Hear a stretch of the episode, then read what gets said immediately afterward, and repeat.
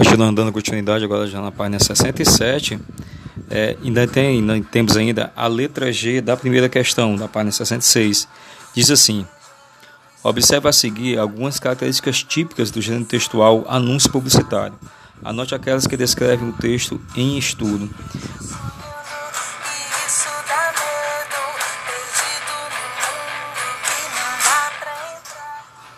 Então, as alternativas, essas, essas primeira, segunda, terceira, quarta e quinta que respondem corretamente, será exatamente a primeira, a segunda, a quarta e a quinta.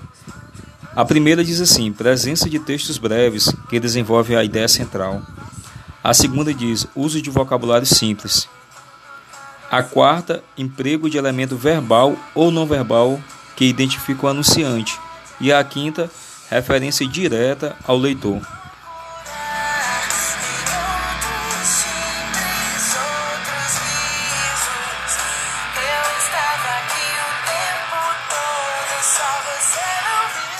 Essa foi a resposta da letra G da primeira questão da página 66.